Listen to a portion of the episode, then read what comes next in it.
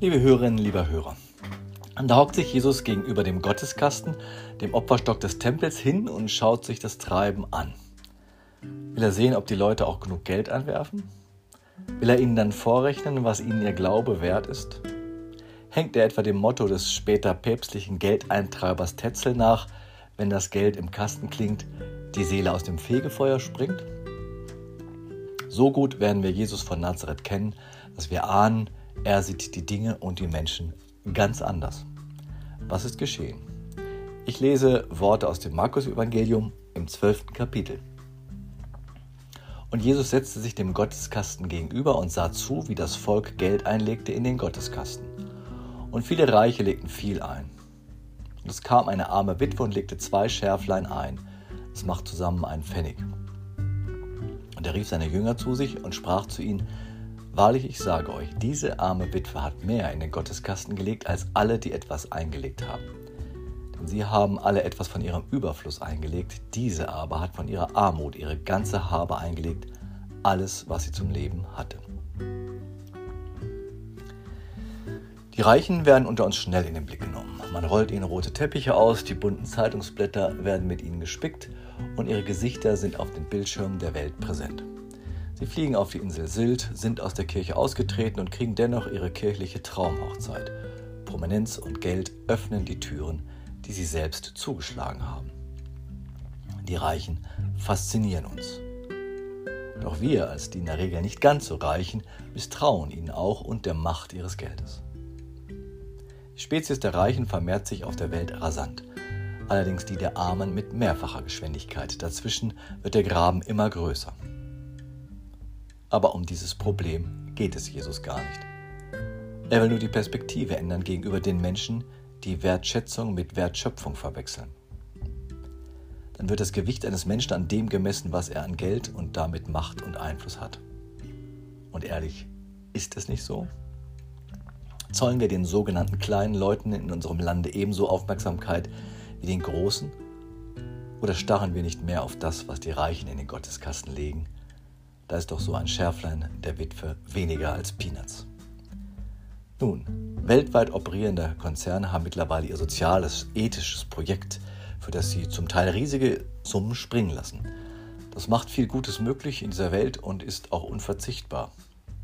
Ohne viele Stiftungen und Projekte sehe es in dieser Welt mieser aus. Doch selbst die größten Summen sind nur ein Bruchteil riesiger Gewinne, riesigen Überflusses. In Amerika ist ein Slogan in den Unternehmen geläufig, der geht so: Ethics are good business. Also Ethik macht sich gut fürs Geschäft. Oder frei übersetzt, tue Gutes und rede davon. Dann unterstützen dich die Leute, indem sie deine Produkte kaufen. Ich ertappe mich doch auch dabei, wie ein Koala-Bär auf der Orangensaftflasche mich das kaufen lässt, weil so ein Unternehmen mein Vertrauen verdient, das den Koala-Bär schützt und unterstützt. Und das, so betone ich noch einmal, ist nicht schlecht. Auch wenn das ethische Handeln manches Imperiums jenseits der Koala-Bären und Regenwaldprojekte zweifelhaft erscheint. Jesus hält den Reichen im Gotteskasten ja auch keine Gardinen predigten. Darum will ich es auch nicht tun. Ich will seinen Blick einnehmen. Aber dann gehen mir die Augen auf für die Witwe und ihren Beitrag. Es ist eine neue Sicht der Wertschätzung eines Menschen, der nicht nur teilt, sondern quasi sein letztes Hemd gibt. Was die Reichen geben, tut ihnen nicht weh. Damals öffnete man die Hand und das Geldsäckel, um vor Gott und den Menschen gut dazustehen. Der eine oder andere wollte wohl auch sein Gewissen freikaufen. Ich bin mir nicht sicher, so manche Spende, die ich gebe, hat den gleichen Zweck.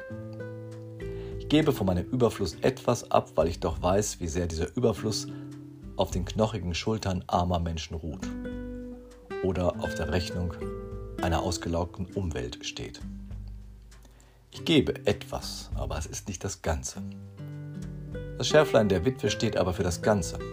Das Kleingeld, das diese Frau konsequent in den Gotteskasten wirft, ist in den Augen Jesu große Münze. Er schaut ja nicht auf den Betrag, sondern auf das Betragen einer Frau, die ihr Leben riskiert, weil sie ihr Ganzes gibt. Wovon soll sie denn morgen leben? Sie lebt wohl von dem Vertrauen, das in dem Bildwort von den Lilien auf dem Felde von Jesus ins Gespiel gebracht wird. Heute gibt sie alles, denn Gott wird für den morgigen Tag sorgen. Sie vertraut auf einen anderen Reichtum. Sie ist reich an Vertrauen. Ihr Geld steht also nicht nur für Geld, es steht für eine Haltung, die sich unabhängig macht vom jeweiligen Guthaben. Ihr Guthaben ist ihre Güte, mit der sie sich verschenkt, und eben ihr riesiges Vertrauen. Damit hat sie eine große Freiheit erlangt, eine, die mit Geld niemand kaufen kann. Ich beneide sie um diese Freiheit und um diesen Mut. Ich bewundere sie, weil sie das Ganze geben kann.